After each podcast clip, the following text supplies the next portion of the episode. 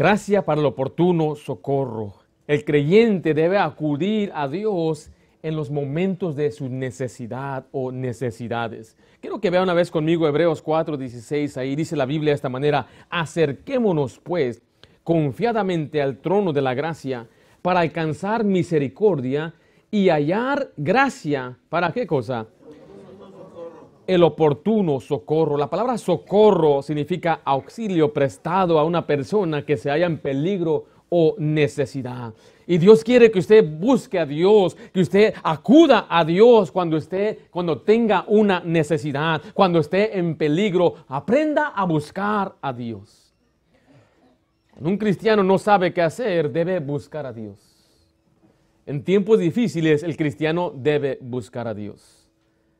¿A dónde recurre usted cuando no sabe a quién recurrir? ¿Qué hace cuando se encuentra arrinconado y no sabe qué hacer? No encuentra la salida, no encuentra la solución.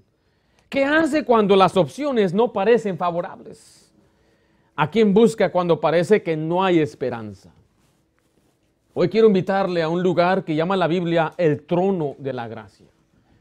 Dios quiere que usted aprenda a confiar en Él. Usted dice, no sé qué hacer. Quizás dice, perdí mi trabajo, estoy enfermo, tengo problemas en mi hogar, no sé qué hacer. Hoy le quiero animar a recordar lo que quizás usted ya sabe. Hay un lugar donde puede usted adquirir o buscar el socorro. Dios quiere ayudarle. Dios quiere que usted aprenda a confiar en Él. Hay un lugar de bendición para el creyente. Hay un lugar donde puede acudir por misericordia en tiempo de angustia, en tiempo de necesidad, en tiempo de decisión. El trono de la gracia, el trono de nuestro gran Dios. ¿Usted acude al trono de Dios? Busca cada día el rostro de Dios. En tiempo de dolor, de angustia, de tribulación, necesidad, enfermedad, se acerca a Dios. Quiero que vaya conmigo ahí, Hebreos 4. Vamos a aprender en este día tres verdades importantes acerca del oportuno socorro que Dios ofrece a aquellos que se acercan a Él. En primer lugar, quiero compartirles que le llama la Biblia el trono de gracia.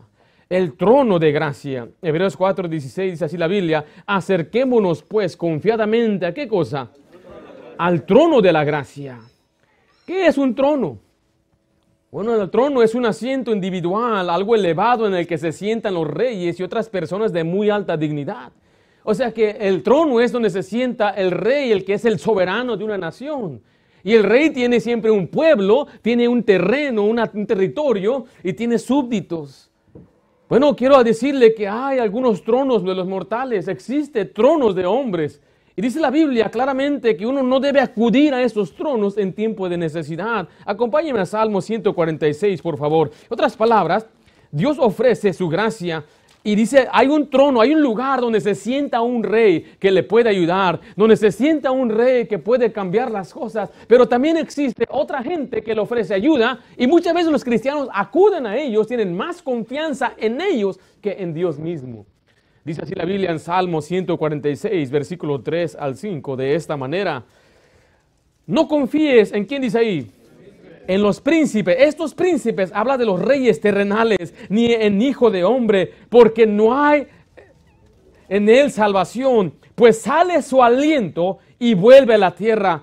En ese mismo día perecen sus pensamientos. Bienaventurado aquel cuyo ayudador es el Dios de Jacob, cuya esperanza está en quién? En Jehová su Dios. Dice la Biblia, aquel hombre, él respira como cualquier otra, pero ese día, mí, ese mismo día, él puede morir. Sus pensamientos en ese día se acaban. Y dice la Biblia, no confíes en el príncipe. Ahora usted diría, pastor, yo no tengo, no hay príncipes aquí, no hay reyes, pero muchos confían mucho en el gobierno. Confían que el gobierno les va a ayudar, que el gobierno les va a sustentar. Confían en un primo, en un pariente, en un papá y tienen su confianza en una persona.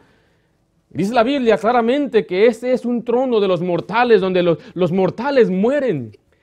Ahí en Salmo 118, del 6 al 7, nos habla de este hombre una vez más, del príncipe. Aparece eso a través de las escrituras, confiar en los príncipes, confiar en el hombre.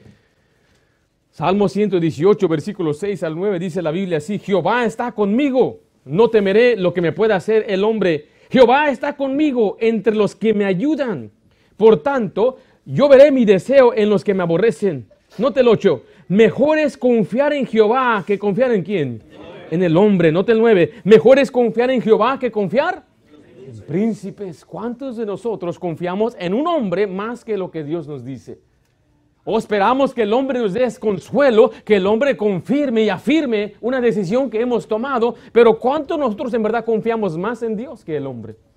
Es por eso que a veces nosotros en tiempo de apuro buscamos a uno, eh, ayúdame con esto, necesito esto. Y no estoy diciendo que no estamos para ayudarnos unos a otros, pero el problema es que cuando usted confía en el hombre más que confía en Dios, es un grave problema. En Jeremías 17:5 se lo voy a leer, dice así ha dicho Jehová, maldito el varón que confía en el hombre y pone carne por su brazo y su corazón se aparta de Jehová. Si usted lee la, profecía de Isaías, él menciona una y otra vez a Egipto. Egipto en aquel tiempo era una gran nación poderosa. Y dice, algunos se apartan y descienden a Egipto y ellos confían en Faraón. Pero dice Dios, la fuerza de Faraón es como un palo, dice. Y a través de todas las, las, escrituras dice, confían en caballos, confían, sus esperanzas están en sus carros, en sus jinetes. Pero escuche, dice la Biblia, busca mejor a Dios no al príncipe, no en las fuerzas del hombre. Isaías dice que Egipto es frágil, es como apoyarse en una caña frágil.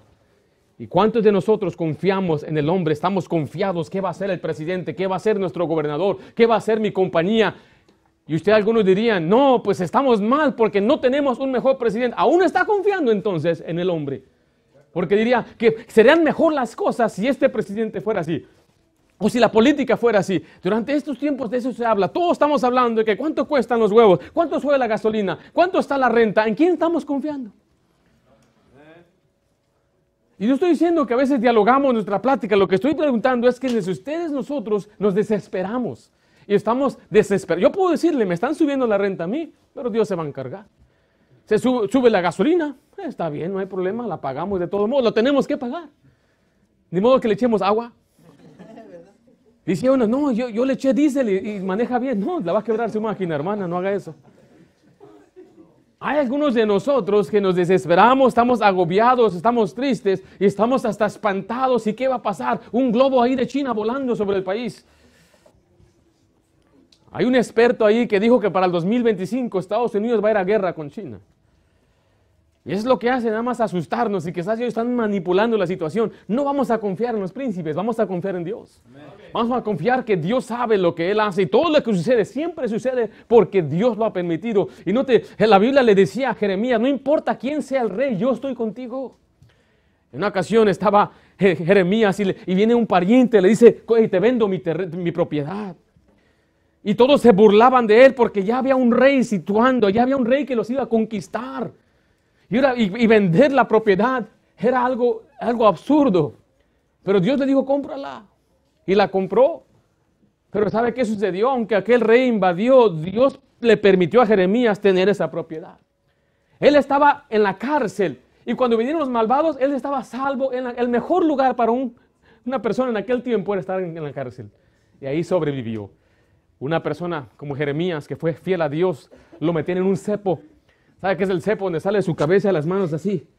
Y así lo tenían. Le daban pan y agua todos los días, pero cuando vinieron a matar a todos, ahí mira, bien a gusto.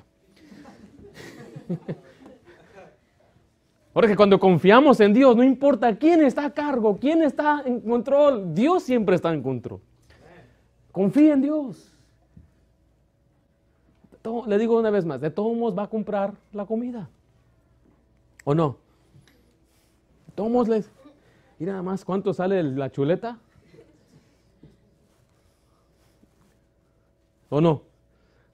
No renegamos cuando Netflix le subió el precio, ¿verdad? No, no, está bien.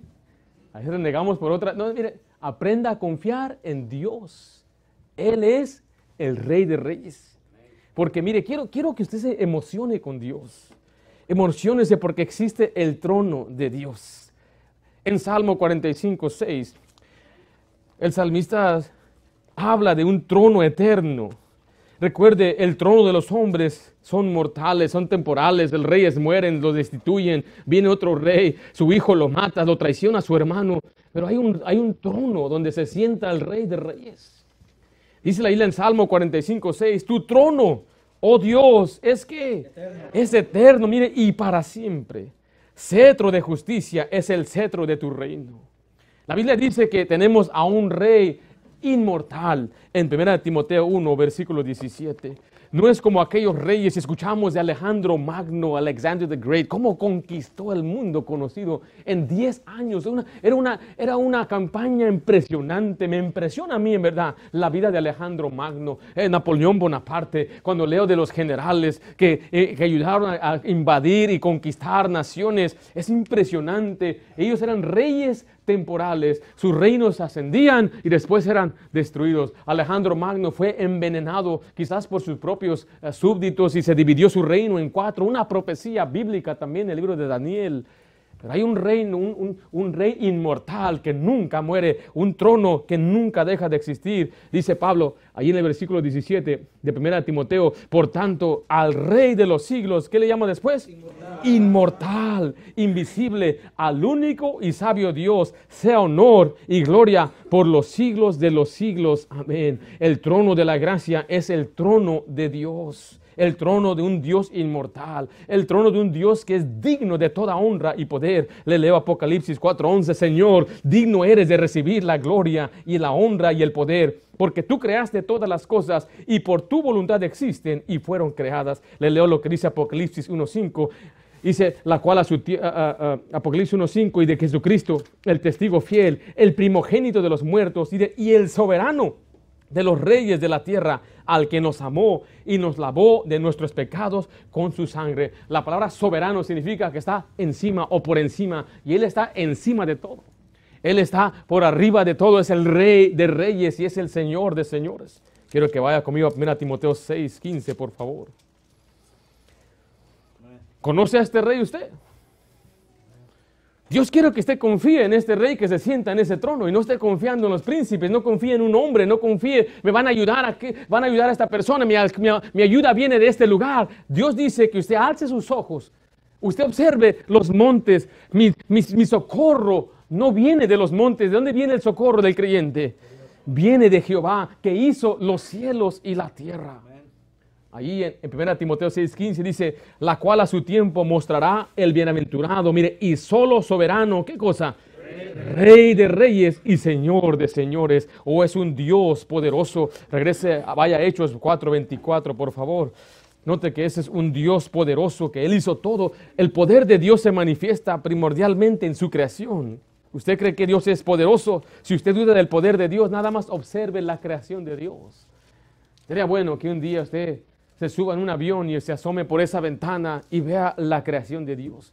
Que vaya a un bosque, vaya aquí a Sequoia y vea esos tremendos árboles frondosos y vea quién hizo eso, cómo, lo, cómo se hicieron esas cosas. Dios lo hizo todo. Pero más que muchos de nosotros vemos construcción de hombres, salimos todo construido, televisiones que hombres hicieron, máquinas que hombres hicieron, subieron en máquina de un hombre, una carretera que un hombre hizo y usted se está olvidando de la creación de Dios. Mira hacia el cielo una noche y no se ve nada por todo el humo que hay en nuestra ciudad. Me ha tocado ir a aquellos lugares donde no hay nada de nubes y ver tantas estrellas y no solamente estrellas, ahí van las cometas o sepa quién sea. ¿Quién manda? ¿De dónde viene esa energía? ¿Cómo es que va pasando eso? Esas son las maravillas de Dios cómo la creación funciona, se levanta el sol y se pone la, luna y es un proceso que sigue y sigue y sigue. ¿Quién lo manda? ¿Quién lo maneja? ¿Cuál máquina? ¿Dónde está el combustible para eso? Todo eso subsiste por el poder de Dios. Ahí está el poder de Dios. En Hechos 4:24 dice, y ellos, habiéndolo oído, alzaron unánimes la voz y dijeron, ¿cómo le dijeron al Señor? Soberano Señor Tú eres el Dios que hiciste el cielo y la tierra, el mar y todo lo que en ellos hay. O sea que nuestro Dios no tiene limitaciones. Él es el dueño de todo. Él es la fuente de todo poder. Para Dios no hay nada imposible, no hay nada difícil para Dios. No hay nada que no esté a su alcance, no hay algo que no pueda controlar. No hay una enfermedad que Él no pueda sanar, una puerta que Él no pueda abrir. No hay una, persona rebelde que no pueda cambiar. No hay nada, nada, nada imposible. No hay nada que Dios no pueda hacer. Usted vea los ejemplos en la Biblia. Le dio un viejo hombre llamado Abraham un hijo. Abrió el mar rojo. Entregó al gigante a David. Fue de Dios. Eh, salvó a Daniel del foso de leones, abrió los ojos de los ciegos, alimentó a miles, caminó sobre el agua, levantó a los muertos. Dios puede hacer todo. Así que, ¿dónde debe estar nuestra confianza? ¿En dónde está su confianza? Si usted dice que es Dios poderoso, mire Efesios 3:20, ¿qué es lo que Él puede hacer? Aquí está el problema de muchos de nosotros creyentes que somos como quien dice ateos en la práctica. Sí, Dios me salvó, pero ¿dónde está ahora la confianza en Dios para suplir, para sustentar? Siempre que usted abre su boca para quejarse, usted está negando el poder de Dios.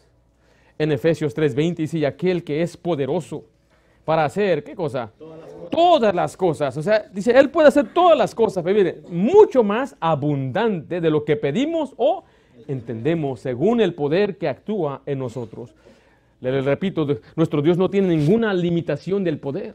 Estamos hablando del Dios omnipotente, creador del universo. Estamos hablando de aquel que no tiene límite de poder. E, es aquel que puede hacer cualquier cosa que usted necesite. Quiero que vaya a Isaías 40, 28, por favor. La semana pasada les hablé un poco acerca de lo que la gracia nos enseña. Si usted rechaza lo que la gracia enseña y usted empieza a hacer lo que Dios le pide, Dios le va a dar su gracia y hay un trono de gracia donde Él ayuda, donde Él provee, donde Él sustenta. Pero recuerde, ¿el trono de quién es? Es de Dios, es de Dios el trono. Porque muchos tenemos confianza, bueno, voy a poner esta aplicación en mi tiempo de mis impuestos para que me ayuden. Y tenemos confianza en el gobierno. Le pedimos ayuda para nuestros asuntos médicos, le pedimos ayuda para que nos dé hasta celular. ¿Te acuerdas que Obama empezó a dar celulares? Y decía bueno, ¿cómo comprar celular? Obama me lo dio. El gobierno nos quiere dar todo y, el gobierno quiere que la gente dependa de ellos, quiere gente que dependa completamente de ellos. Pero Dios dice, no, maldito el hombre que confía en el príncipe, en el hombre. Isaías 40, 28. Le hace una pregunta al pueblo de Dios. Ellos ya saben esto. ¿No has sabido?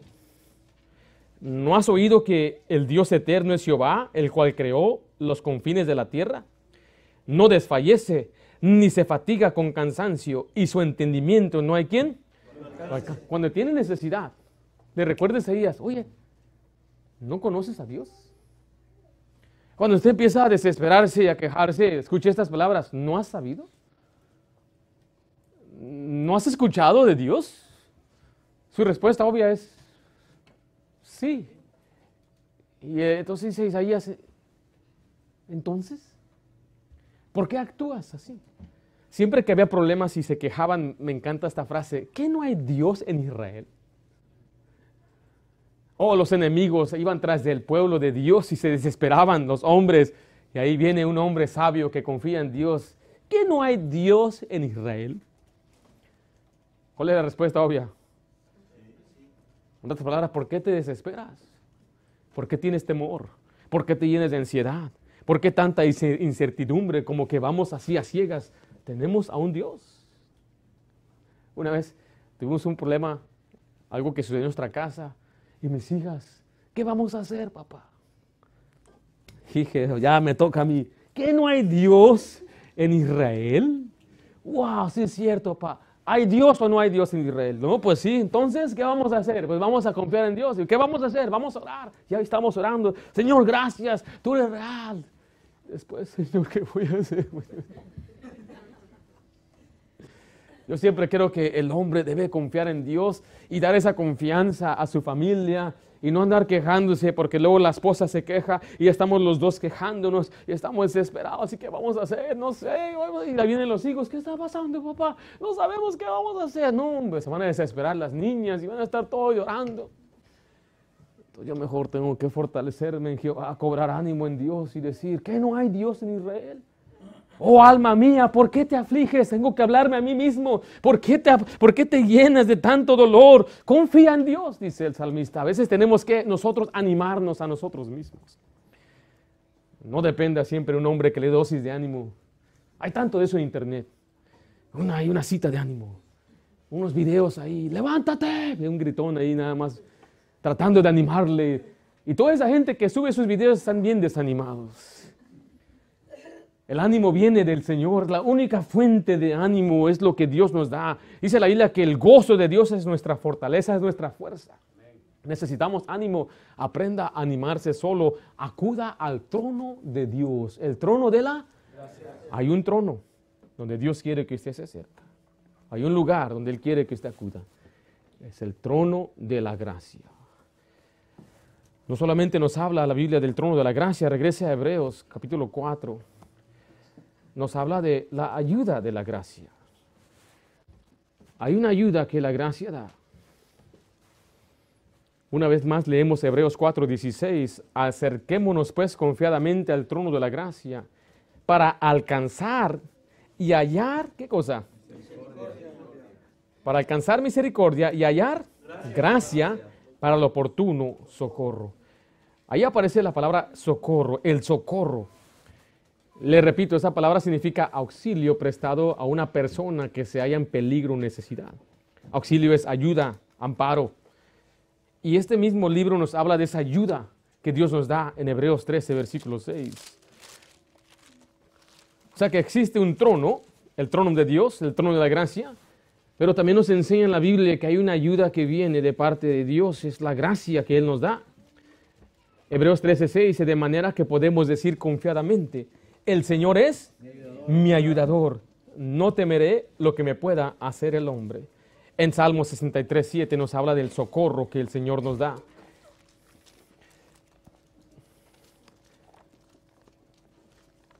Dice así en Salmo 63, versículo 7, porque ha sido mi socorro y así en la sombra de tus alas me regocijaré. En Salmo 40, 17 dice, aunque afligido yo y necesitado, Jehová pensará en mí, mi ayuda y mi libertador eres tú. Dios mío, no te tardes. ¿Quién es nuestra ayuda? Dios ofrece una ayuda. Él dice, mi gracia te ayuda, hay un socorro, pero no, dice, el socorro es, es oportuno, dice la Biblia.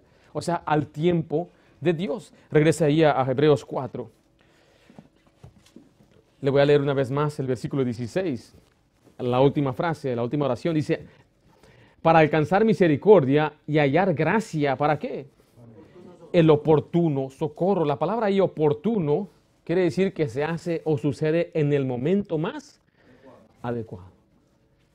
¿Quién sabe los mejores tiempos? Dios. Él sabe cuando necesitamos su ayuda. Yo lo puedo aplicar ahorita en nuestra situación. Podemos desesperarnos. Podemos decir, ¿y cuándo? Pero Dios sabe cuándo es el mejor momento y el momento más adecuado. ¿Quién sabe qué va a suceder ahí? ¿Quién sabe? El Señor sabe. Dice, bueno, en un mes se quema ya, ¿qué va a pasar ahí? O quizás Dios dice, no, no, no, ustedes piensan que ese lugar es lo mejor para ustedes, pero yo tengo otro mejor lugar, un lugar más amplio, mejor, hasta más barato, hasta regalado. ¿No me creen? Yo les he dicho, mis queridos hermanos, que el Señor nos va a dar una iglesia. No vamos a andar vendiendo y que tamales y para recaudar fondos, nada de eso. No tenemos dinero, hermano. es la verdad. Pero tenemos a un Dios que es rico. no me creían algunos, me decían, ah, ¿cómo? Y ahora, hombres de poca fe. A su tiempo. A veces nos esperamos, es que mi hijo, a su tiempo. Dios va a traer una ayuda a su tiempo, el tiempo de necesidad, la gracia para el tiempo. Y dice, pero pastor, yo lo necesito ahorita. Ok, Dios sabe eso. Vaya a ese trono, pide la ayuda. Dependa de Dios, confíe en Dios. Y después de confiar en Dios, usted tiene que tener la certeza que Dios va a obrar. Y no otra vez quejarse. Yo sabía que Dios no iba a hacer nada. ¿Qué no dice la Biblia que Dios eh, prometió, le dijo a sus discípulos que si ellos oraban, tenían la fe como un grano de mostaza, ¿qué, iban a, qué iba a suceder con los montes?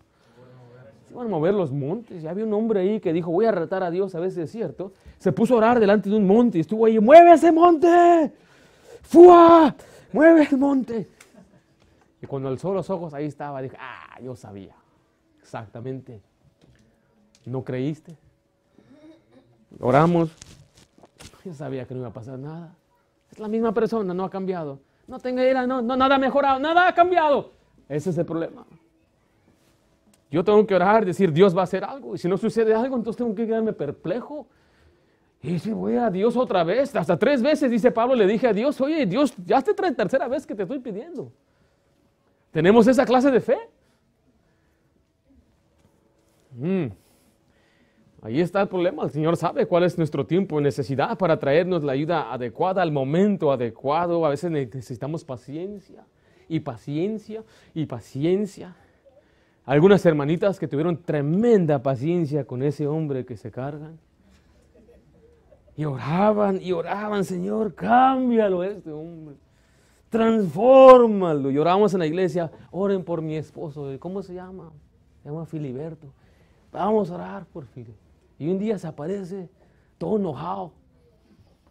¿Quién es usted? Yo soy Filiberto. ¿Qué hace usted aquí? Ah, pues la mujer, tú sabes. Se sentó y el Espíritu Santo, mira, pum, lo dejó así. Y a la siguiente semana se anda arreglando. ¿Qué haces? Yo voy contigo. ¡Wow! Ya lo ve diferente. Ya hasta habla diferente. Y ahora anda, vamos a la iglesia. Es el que manda, el que anda diciendo, ¡Let's go! ¡Come on! ¡Me van a regañar!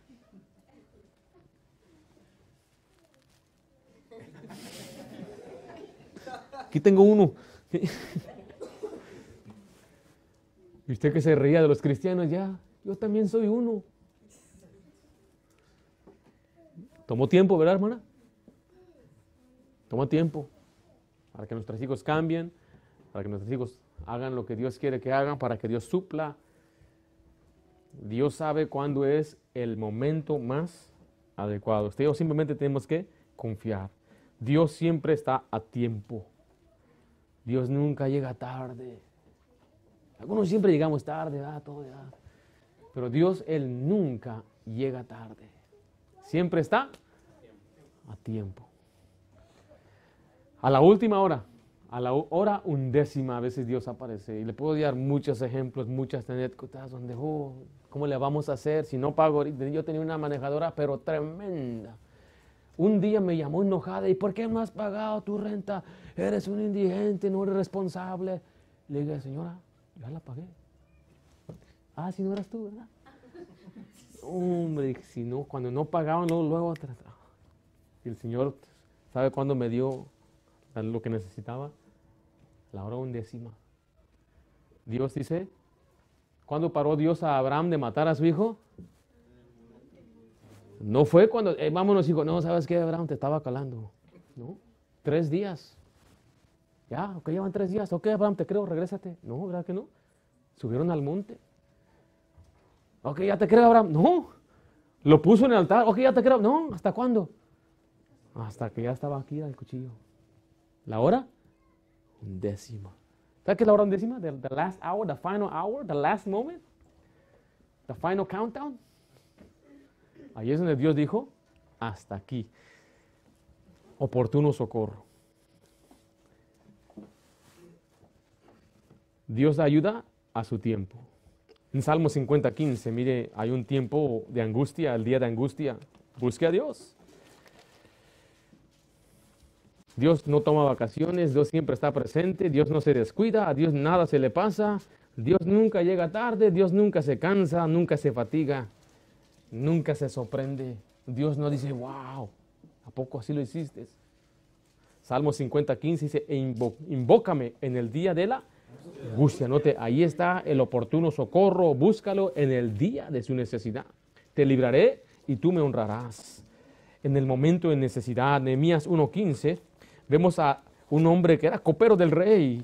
Era simplemente un obrero, un siervo de un gran rey terrenal. Y lo que él quería hacer era algo imposible. Quería que lo dejara ir. Escuchen, Nehemías tenía un trabajo especial. Él le preparaba el vino al emperador. Y tenía este hombre de confianza porque este, estos reyes siempre tenían que cuidarse de que no los mataran sus propios familiares. Entonces ellos no confían, confiaban ni en sus hijos. Entonces tenía un hombre de confianza llamado Nehemías que le preparaba su vino. Ese era su trabajo. Él le traía su vino y él decía, ok, ¿quién lo hizo? Nehemías. Aquí está, ok, pum, ya. Entonces ahora le va a decir, yo tengo que irme por varios meses. Y si te vas tú, ¿quién va a ser mi vino? yo dependo de ti.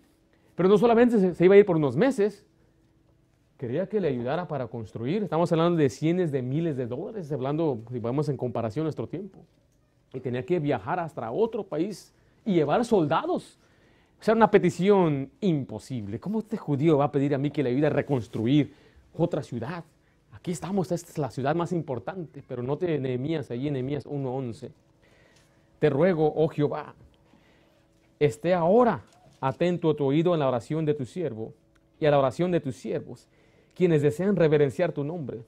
Concede ahora buen éxito a tu siervo y dale qué cosa? Gracia. Gracia delante de aquel varón, porque yo servía de copero al rey. Tenemos que confiar en Dios a para aún para las cosas que, parezcan imposibles. Vaya a Salmo 6, versículo 2, en tiempo de enfermedad. El mes pasado quería predicar un mensaje de enfermos, pero varios se estaban enfermando y se me enfermaban y dice, no, lo va a decir por mí, entonces mejor no lo, no lo prediqué. Pero ¿quién aquí se ha enfermado? ¿Se enfermaron ustedes? Yo no sé qué sucedió este año pasado. El Señor me tuvo que bajar. Yo dije así orgullosamente, yo ni me he enfermado en dos años. Y me enfermé como cinco veces así. Me recuperaba y otra vez, me recuperaba y otra vez. Dije, jamás voy a, expresar tal cosa. Gracias Dios por la salud. En Salmo 6.2 dice, ten misericordia de mí, oh Jehová, porque estoy enfermo. Sáname, oh Jehová, porque mis huesos se estremecen. Cuando usted se encuentra en enfermedad, ¿a quién debe buscar? Debe buscar a los médicos. Sabiamente.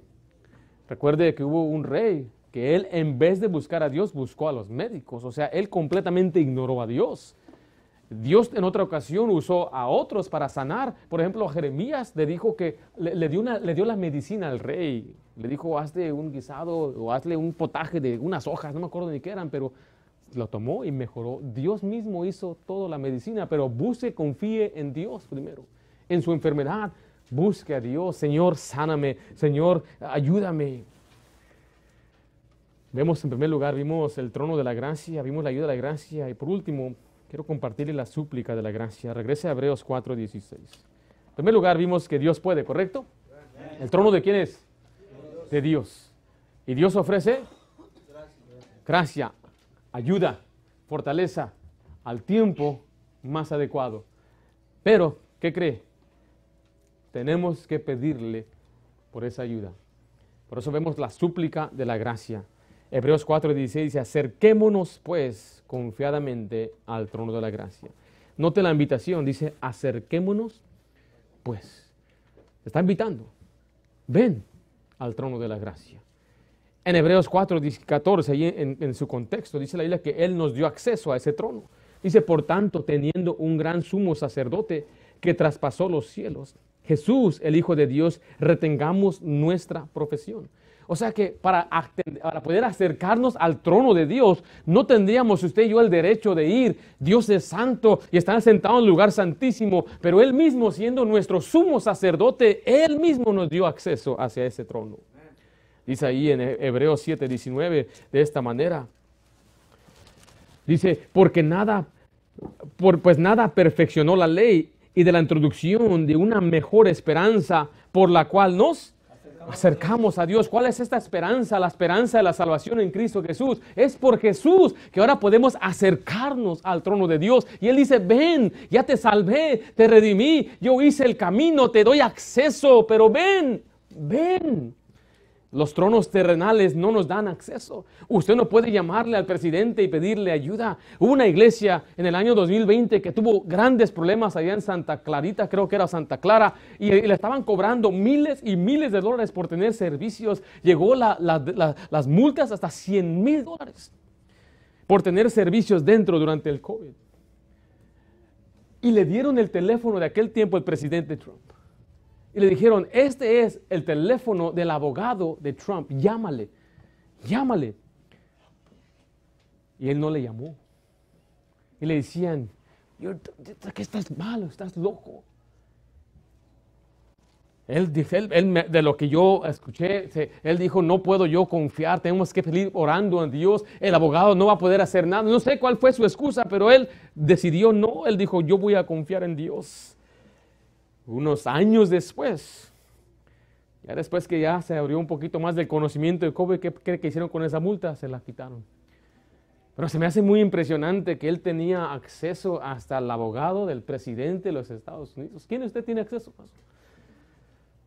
Le roban su carro y a quién le va a preguntar usted? Le deben 500 dólares. Y dice, no, pues te voy a demandar. Y usted va a corte, ¿sabe cuánto le cobran para hacer small claim? 500 dólares.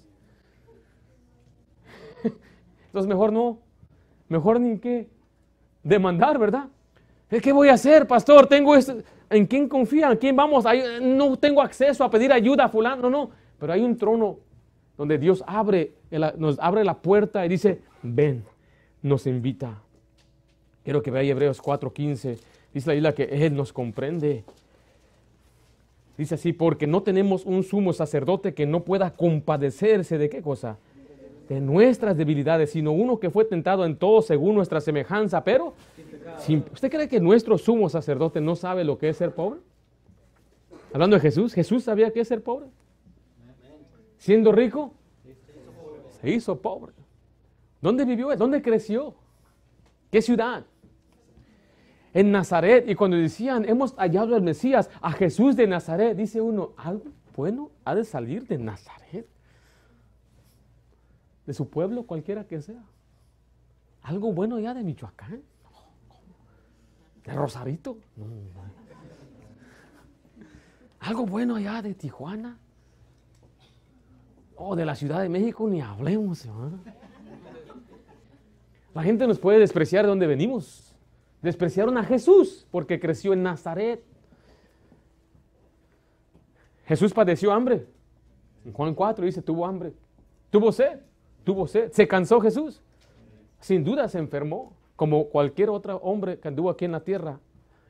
Entonces él sabe, él se puede compadecer. Usted ve a Jesucristo, él se compadecía por la muerte de, un, muchacho, dice, por la viuda que, que, su hijo murió, se compadece por aquellos hasta tenían siervos. Tengo un siervo, el, centurión le pedía y él se compadece. Tiene un corazón, él sabe, él siente lo que ellos sentimos, él sabe.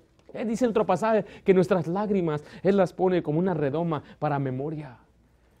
Y, y así figura, de una manera eh, figurativa, tiene aquí la botella y él simplemente la observa. Dice, estas son las lágrimas de mi hijo que él derramó por su tristeza. Y él sabe, él conoce. Él sabe hasta cuántos cabellos hay en nuestra cabeza. Todos los detalles más mínimos y cuántos no tenéis también. Él sabe, él se compadece. Por eso dice, ven, ven, tenga confianza. La confianza está ahí en el capítulo 4, versículo 16 de Hebreos. Acerquémonos pues, ¿cómo? confiadamente, de modo seguro y determinado.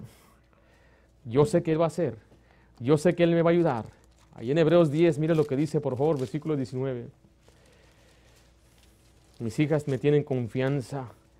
Algunos dicen, pastor, no quiero molestarle. Mire, les digo ahorita, no es ni una molestia que usted me llame a cualquier momento, me mande un texto. Le amamos y estamos para platicar con usted. Nunca diga, está demasiado ocupado. Si yo estoy demasiado ocupado, le voy a decir que estoy, pero nunca lo asuma. Pero lo que, lo que a usted le falta es confianza. Pero mis hijas no. Cuando sí estoy ocupado, no les importa.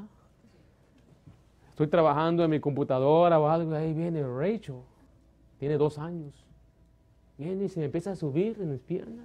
Se me pone enfrente acá la cabezota aquí. Y yo estoy, ¿qué está pasando aquí? A ella no le interesa. Tiene confianza. Voltea y me interrumpe. Estoy comiendo algo y ella me lo quita. ¿Verdad que usted y yo no haríamos eso con un hermano que tenga ahí su pizza y usted va y se la quita? Pero ella tiene la confianza decir, hasta pedirme cualquier cosa. Me han pedido cosas que no lo pude creer. Me ha papá, cómprame un caballo. le digo, I don't want to. ¿Dónde lo vamos a poner? no es lo para, para limpiarlo. Yo nunca le digo que no tengo. yo nunca le digo a mis hijas que I don't have money. Ellas, no, yo, yo tengo mucho dinero. Nada más que yo escojo, elijo no comprar. Y luego les digo a mis hijas, mira, vengo de la iglesia, nadie me pide chicken sandwich, ¿ok? Pero todavía tienen fe. Tienen fe todavía. Daddy, can I get a chicken sandwich? Les compras un, un sándwich de pollo. No quiero. Ya sé que vas a pedirme tú. Pero tienen la confianza. ¿Sí me estoy explicando? ¿Por qué usted no tiene confianza con Dios? ¿Por qué no tienen la confianza de pedirle cualquier cosa? ¿Por qué no tienen la confianza de ir a ese trono y, y amarle como dice Abba Padre? Es una palabra de cariño que le damos a Dios, como quien dice, mm, como sus hijos le dicen a usted, papi, daddy. Mis hijas me dicen daddy. Oh, esa palabra me derrite, daddy. Daddy, oh, cállate, no me digas eso. Please, daddy. Me hacen esos ojos tristes. Daddy. No, por favor, váyase aquí. ¿Por qué no tenemos esa confianza? Yo sé que hay una cierta reverencia que le tenemos a Dios, pero Dios mismo nos dice, acércate, confía en mí.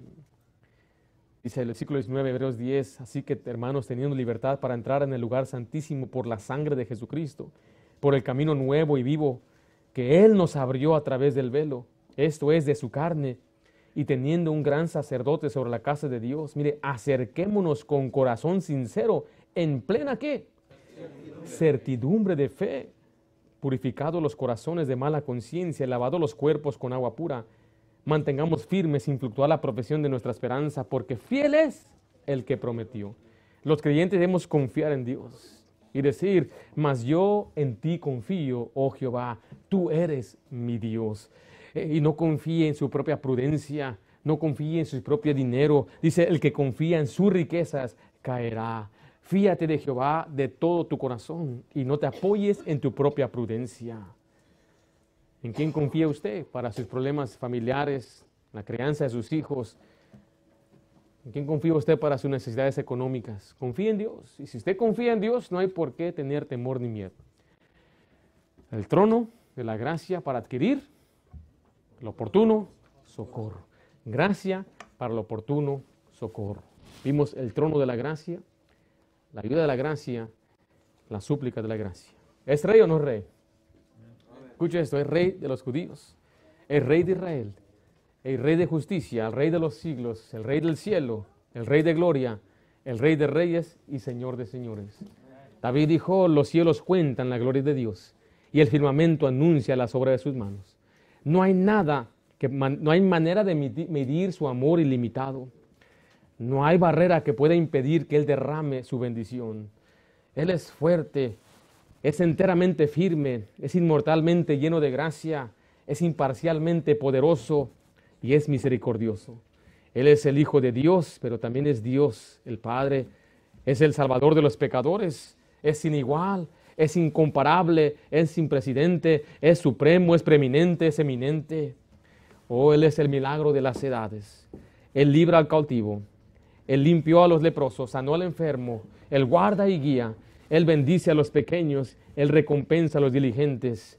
Mi rey es la clave de todo el conocimiento, es la fuente de la sabiduría, es la puerta de la liberación, es el camino de paz, el camino de justicia, es la santidad, es la entrada a la gloria, es el capitán de los conquistadores, la cabeza de los héroes, es el líder de los legisladores, es la fuerza de los vencedores, es el príncipe de príncipes, es el rey de reyes, es mi rey.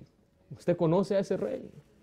Su bondad es ilimitada, su misericordia es eterna, su amor nunca cambia, su gracia es suficiente, su yugo es fácil, su carga es ligera. Quisiera describirte a ese rey, pero es indescriptible, es incomprensible, es invencible, es irresistible. El cielo de los cielos no puede contenerlo, mucho menos puede el hombre explicar a Dios. No lo puedes sacar de tu mente y no lo puedes sacar de tus manos. No puedes sobrevivirle y no puedes vivir sin él. Los fariseos no pudieron detenerlo, Pilato no encontró culpa en él, los testigos no se podían poner de acuerdo para acusarle, Herodes no pudo matarlo, la muerte no pudo destruirlo y la tumba no pudo retenerlo. Ese es mi rey. ¿Conoces a ese rey? Siempre ha sido rey y siempre lo será. No tiene un predecedor y nunca tendrá un sucesor. No hubo alguien antes como él y no habrá otro después de él. No lo puedes destituir y escucha, él no va a renunciar, él es rey el trono de la gracia.